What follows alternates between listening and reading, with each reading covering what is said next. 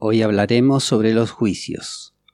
¿Qué son los juicios? ¿Los juicios abren o cierran posibilidades? ¿En qué influyen los juicios y las interpretaciones?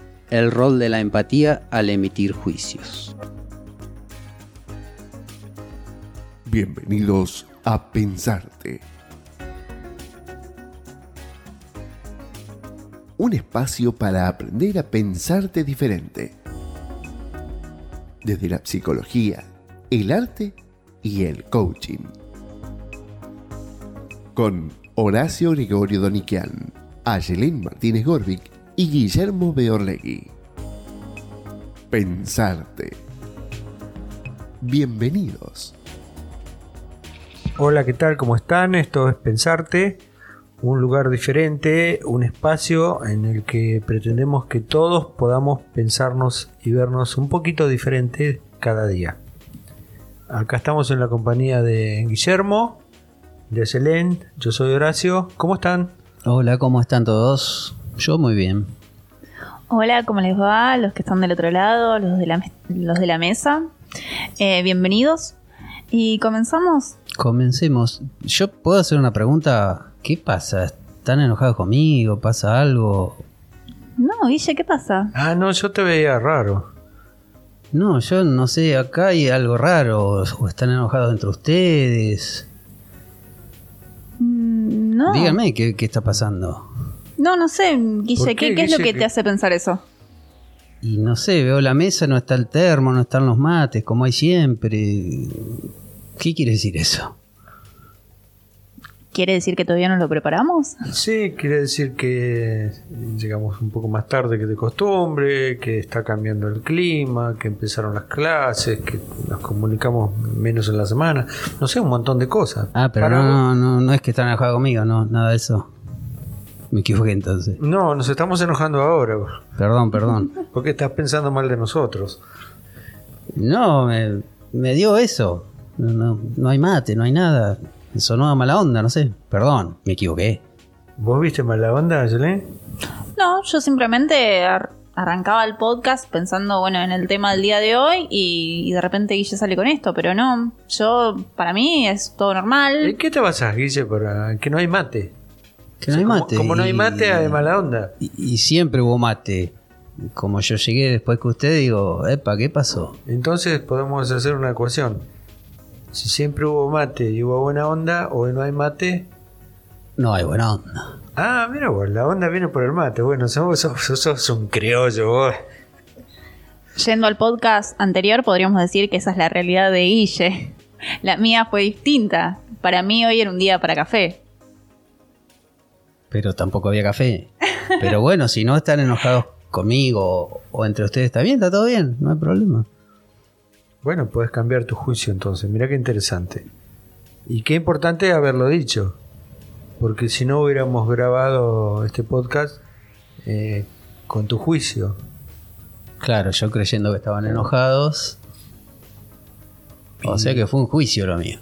Es un juicio y un juicio tiene mucho que ver con la posición que tenés. Si estás eh, creativo en este momento, si estás enojado, si estás enfermo, si estás en un momento de estancamiento, si necesitas compañía. Hay alguien que llamamos observador que hace un juicio. Y hoy este observador vino este, con una observación muy acotada. La pone de punta. Claro, o sea, a partir de un termo, este, evaluaste que había algo entre nosotros en contra tuya. Qué juicio es terrible. Qué, qué escueto. Hubiese sido mucho más productivo preguntar, ¿no? ¿Por qué no hay mate? Y yo me puedo preguntar con el mismo criterio, ¿te sentirás cómodo acá? Porque antes traías el mate, tu mate y tu, y tu termo, y hoy no lo trajiste. Sí. No, una vez gracias más, por no. Guille, una vez más agradecemos tu actuación. Bueno, introductoria, pero la, la buena onda acá está con termo, sin termo. y el mate, también está. Sin mate. Igual mate tenemos. Hasta podríamos hacer el ruidito de. Nunca falta.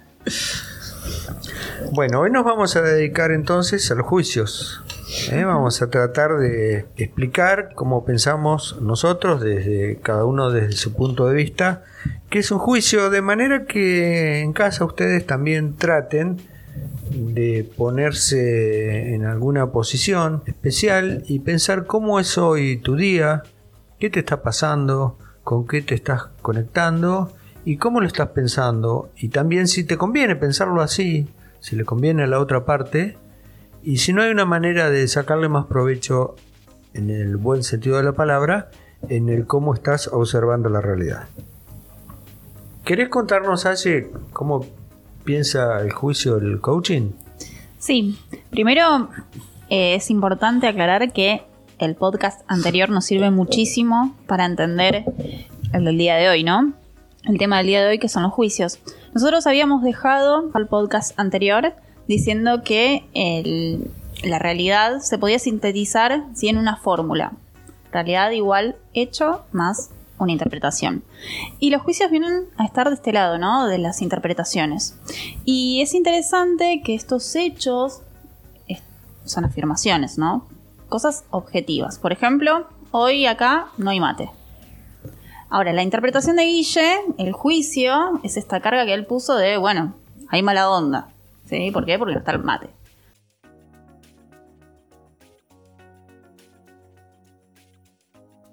Si observamos en la mayoría de los juicios que emite un observador, daría la sensación que estamos cuestionando al ser de la persona o de la cosa. El reloj es lindo, el termo está abollado, el agua está caliente, fulano es mala persona. ¿no? Siempre eh, con el juzgar estamos dándole un sentido del ser. Y este ser tiene algo que ver con nuestra historia. también estamos proyectando algo nuestro en este ser, porque estamos evaluando, esto me gustaría que lo expliques, eh, si crees vos, desde dónde evaluamos cuando estamos juzgando, ¿no? ¿Qué, filtro, qué tamiz utilizamos nosotros para juzgar a alguien? ¿Qué experiencia tiene este observador que juzga? Hay muchos factores que, influyen, ¿no? Uno podría ser las creencias, ya sean religiosas, políticas, la confianza en la ciencia. Bueno, la confianza en sí es un juicio. Interesante eso, pero lo dejamos para otro podcast. Otro factor puede ser el del sentido común. Y por algo nosotros decimos a veces, el sentido común es el menos común de los sentidos. Bueno, justamente porque otros tienen una realidad completamente distinta y por lo tanto juicios distintos a los míos. Entonces a veces cuando nos basamos en este sentido común, este sentido común no se comparte con los demás. Otro puede ser, otro de los factores puede ser la experiencia que uno tiene. Y esto se conecta con el primero de nuestros podcasts. Allí se guarda en la memoria las experiencias vividas, entonces uno emite los juicios desde ahí, desde esa experiencia. Cuando cambiamos de experiencias o agregamos nuevas, que se guardan los recuerdos en la memoria, ahí los juicios también van cambiando con nosotros. Por eso también lo que decíamos el podcast pasado, de que la realidad y los juicios van cambiando, incluso en la persona a lo largo del tiempo. Claro, esto dificulta los juicios, porque cambiar siempre cuesta más, es salir de la zona de confort. Si yo tengo una mala opinión de Guillermo, ya que hoy este, vine mala onda. jugamos un poco con esto. Eh, decir que me equivoqué y que lo conocí y que realmente me pareció una persona maravillosa cuesta, cuesta socialmente. Y hay que salir de la zona de, confort, digamos, donde yo digo algo y, y, me presento con lo que digo.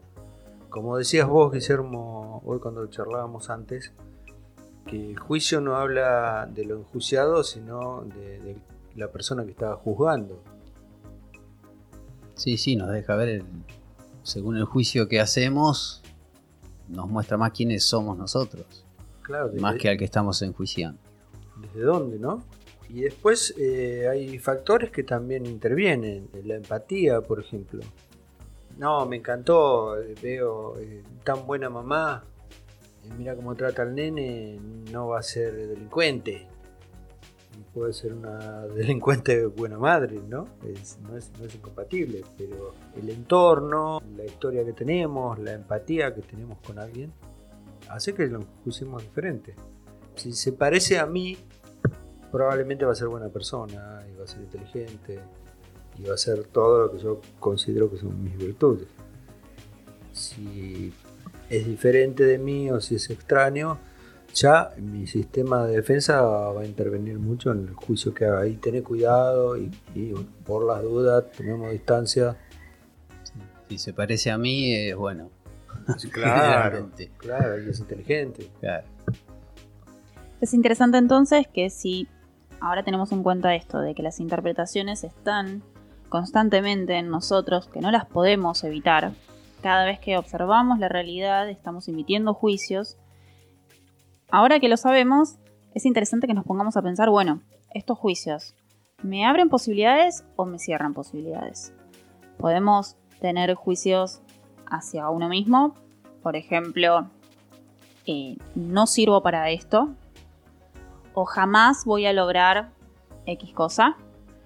Y esos juicios claramente nos limitan, ¿sí? nos impiden avanzar, intentarlo incluso a veces. ¿sí? Cuando los identificamos, lo que los invitamos a hacer es cambiar ese observador. Es un juicio, es una interpretación. Cambiemos eso. Sí, hoy justamente estaba hoy al mediodía, estaba mi tallercito de artesanías y tengo hace años un torno. No lo usé nunca. Me regalaron un torno y no lo usé nunca porque yo no sé tornear madera. Yo tallo con gubias a mano. Eh, y, y era un juicio. No sé usarlo. Hoy tenía que hacer unas cosas que necesitaba un torno. Digo, a ver cómo es esto. Y me salió perfecto. ¿Cuál era el juicio? Que yo no sabía hacerlo, no sabía usarlo. ¿Y ahora cuál es el juicio? Que lo sé usar y voy a perfeccionarme cada vez más. ¿Cambiaste el juicio del torno o el juicio tuyo? No, el juicio mío. Hablando del, del entorno, porque lo que para una cultura puede ser sagrado, para otra cultura puede ser profano también, ¿no? Y después hay cuestiones que tienen que ver, como siempre, con nuestros mecanismos de defensa. Eh, Freud decía que tratándose de, de salvar la vida o, o de reproducirse es, es mucho más difícil. Él no lo dijo, pero lo, lo- lo- lo voy a traducir como es mucho más difícil eh, ser objetivo. Y además tenemos mecanismos, nosotros tenemos muchos filtros que eh, son estos que nombra Valle, como la memoria, eh, algún dolor, alguna experiencia anterior, que hace que lo que entra por nuestros sentidos se vaya tamizando. Entonces juzgamos en función al, placer que nos dio, a la seguridad que nos dio algo, al dolor que nos produjo. Inevitablemente usamos esta experiencia para vivir mejor. Todo esto de lo que viene de afuera, pero ¿qué pasa con las cosas que vienen de adentro? ¿Eh? Si yo sé que estoy haciendo algo malo y ahora estoy hablando y Guille me está mirando, Aye me está mirando, si yo sé que estoy improvisando lo que estoy diciendo, ya estoy suponiendo que me están mirando y están pensando que estoy sanateando con esto que estoy diciendo y en realidad es algo que estoy poniendo yo en ustedes. Ustedes simplemente me están respetando, haciendo silencio y me están mirando porque estoy hablando en este caso. Pero mi sistema de defensa que no puede filtrar lo que viene de adentro, lo tira afuera, se llama proyección, es el mecanismo, y como viene de afuera lo puedo filtrar, aunque en realidad venga de adentro. Fíjese qué, qué interesante manera de hacer un juicio, ¿no? A mi favor. Sí, sí, muchas veces pensamos, no, a esta persona no le voy a decir esto porque no le va a caer mal o quizá nos estamos equivocando y nos perdemos de decirle algo importante. reproche. Si se veas esto, ¿cómo no me lo dijiste? Claro. Lo hubiéramos arreglado la semana pasada, mirá el lío que se armó ahora. Es muy, muy común. El cuidarme creyendo que lo cuido al otro. Sí.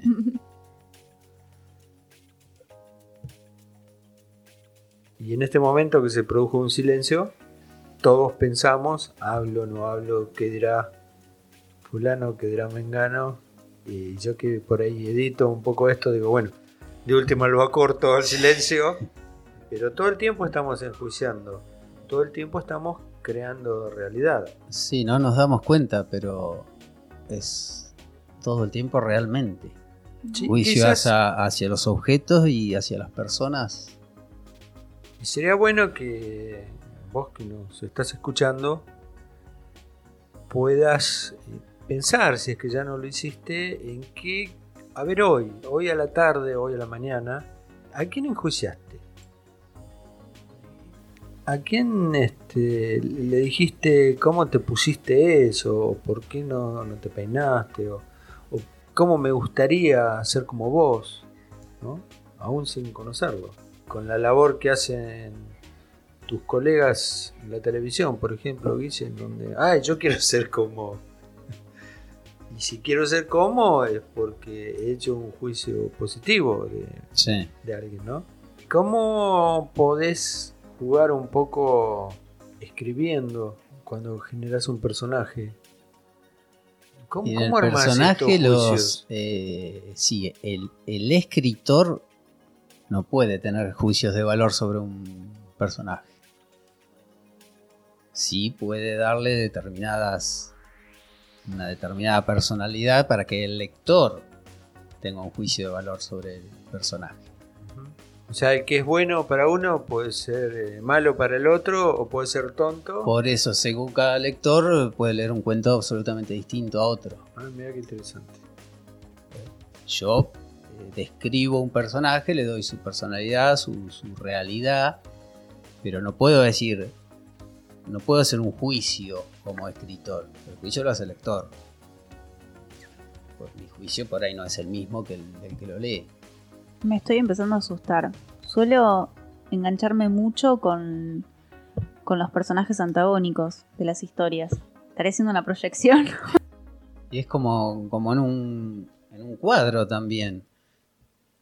Los, curadores o los, los, que juzgan las pinturas eh, pueden hablar de, de colores, de equilibrios de colores, de, de técnica, pero no pueden decir es lindo, es feo, eh, es obsceno, una maja desnuda en- para, algún, para alguna mentalidad ha sido obscena. Claro, Eso ya es un ya juicio. El, ya el curar i- implica un juicio, ¿no? Sí, Un orden, una importancia, una categoría. Y es lo mismo como en la escritura, cada el observador le da la lo ve como como es, como uno. Entonces podríamos decir, que quizás esto después lo, llevemos a, un tip, eh, que más de, que juzgar, podríamos curiosear, ¿no? O sea, poner la atención en un hecho y simplemente tratar de observarlo y apartarnos un poco de, de nuestra historia. Un poco, digo, porque no se puede, somos historia. Y- soportar las contradicciones, las nuestras y las ajenas, porque una contradicción también es un aprendizaje. Y si hacemos juicios sobre las contradicciones, nunca vamos a poder aprender nada. De hecho, si observamos, no sé, a cualquier chico de dos o tres años no le gusta la cebolla, no le gusta el morrón. Sí. Y después entra en contradicción cuando son sabores exquisitos de grande, ¿no? ¿Y qué podemos decir? Que es inestable, que no, bueno, aprendieron, aprendieron de sabor, refinaron su paladar. Ahora, si nunca probaste una comida y, y esta gente testaruda que dice, no la voy a probar porque no me va a gustar. no me gusta. Eh, son juicios que, como, como dice el coaching, que achican posibilidades. Claro, cierran posibilidades. Cierran, no me salía. Cierran posibilidades. Sí, o sea, el, el no querer entrar en contradicción, el, el no ser curioso con algo que antes no me llamó la atención, cierra posibilidades. Y es importante preguntar, ¿no? En vez de juzgar, ¿por qué estás tan sucio? Uno no se anima a preguntar eso. Entonces nos quedamos este roñoso. Claro. Y no, en serio, ¿por qué estás tan sucio? Me caí acá en la esquina, en el charco. Nos interesa saber del otro, sea quien sea, el que nos crucemos la calle, nos interesa saber quién es y le inventamos toda una historia.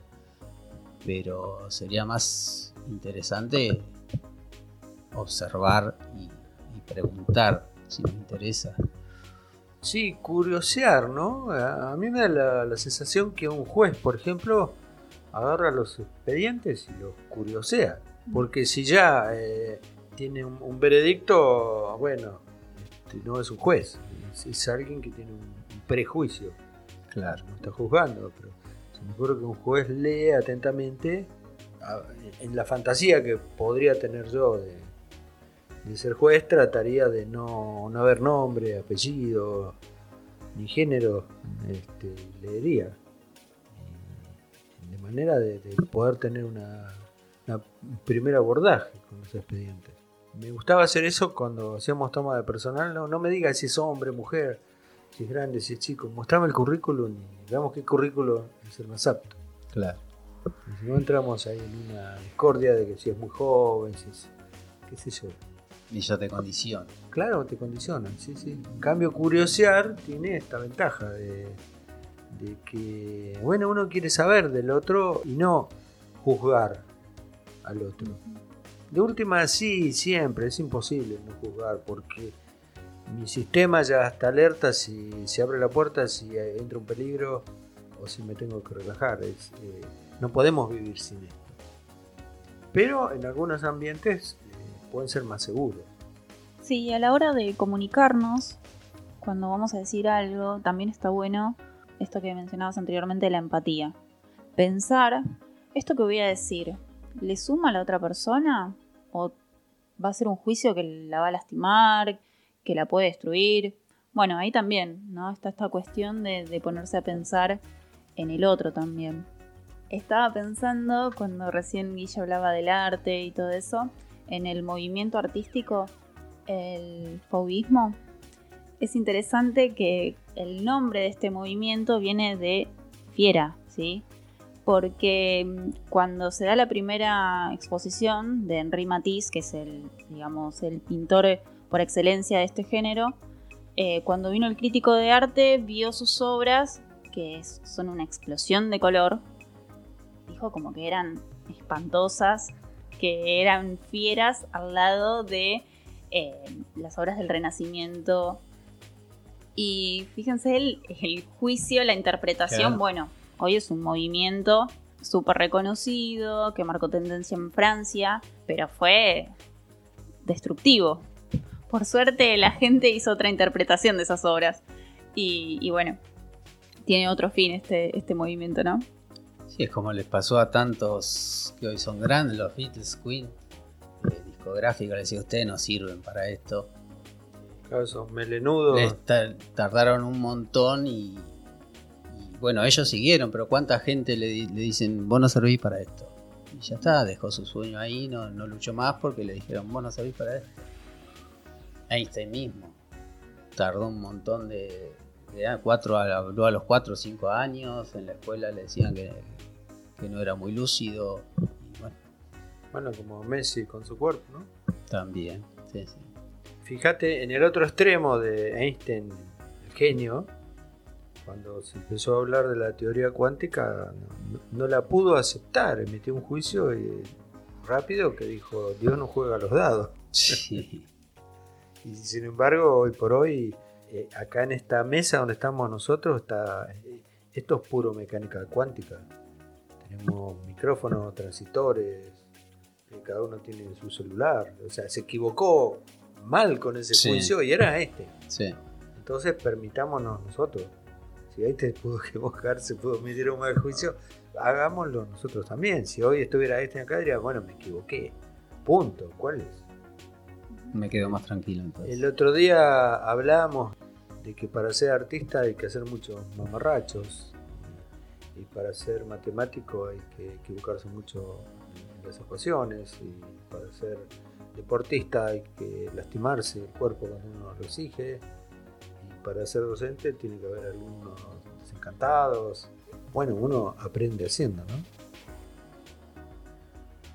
Sí, lo No, bueno hay- no hay otra manera. Y el error es la manera de aprender. Entonces, cuando el orgullo es muy grande, no podemos aprender porque no nos permitimos equivocarnos. Y equivocarse, aparte, es divertido. Sí, sí que es divertido. Es divertido y ahí es donde aparece el humor, el verdadero humor, que es hablar mal de mí, burlarme de mí. porque si me burlo de otra persona, eso ya es ironía, no Sí. es humor. Entonces tomémonos los juicios mal que hacemos, los podemos cambiar. Podemos crecer, podemos decir, eh, durante todo lo que viví pensé que estaba tan acertado y estoy equivocado, y vivo mejor, y vivo más tranquilo, y vivo feliz. Y escucho pensarte, en donde me ayudaron un poquito a, a pensar diferente. Y dicho esto, nos vamos al segundo bloque para los tips, ¿sí?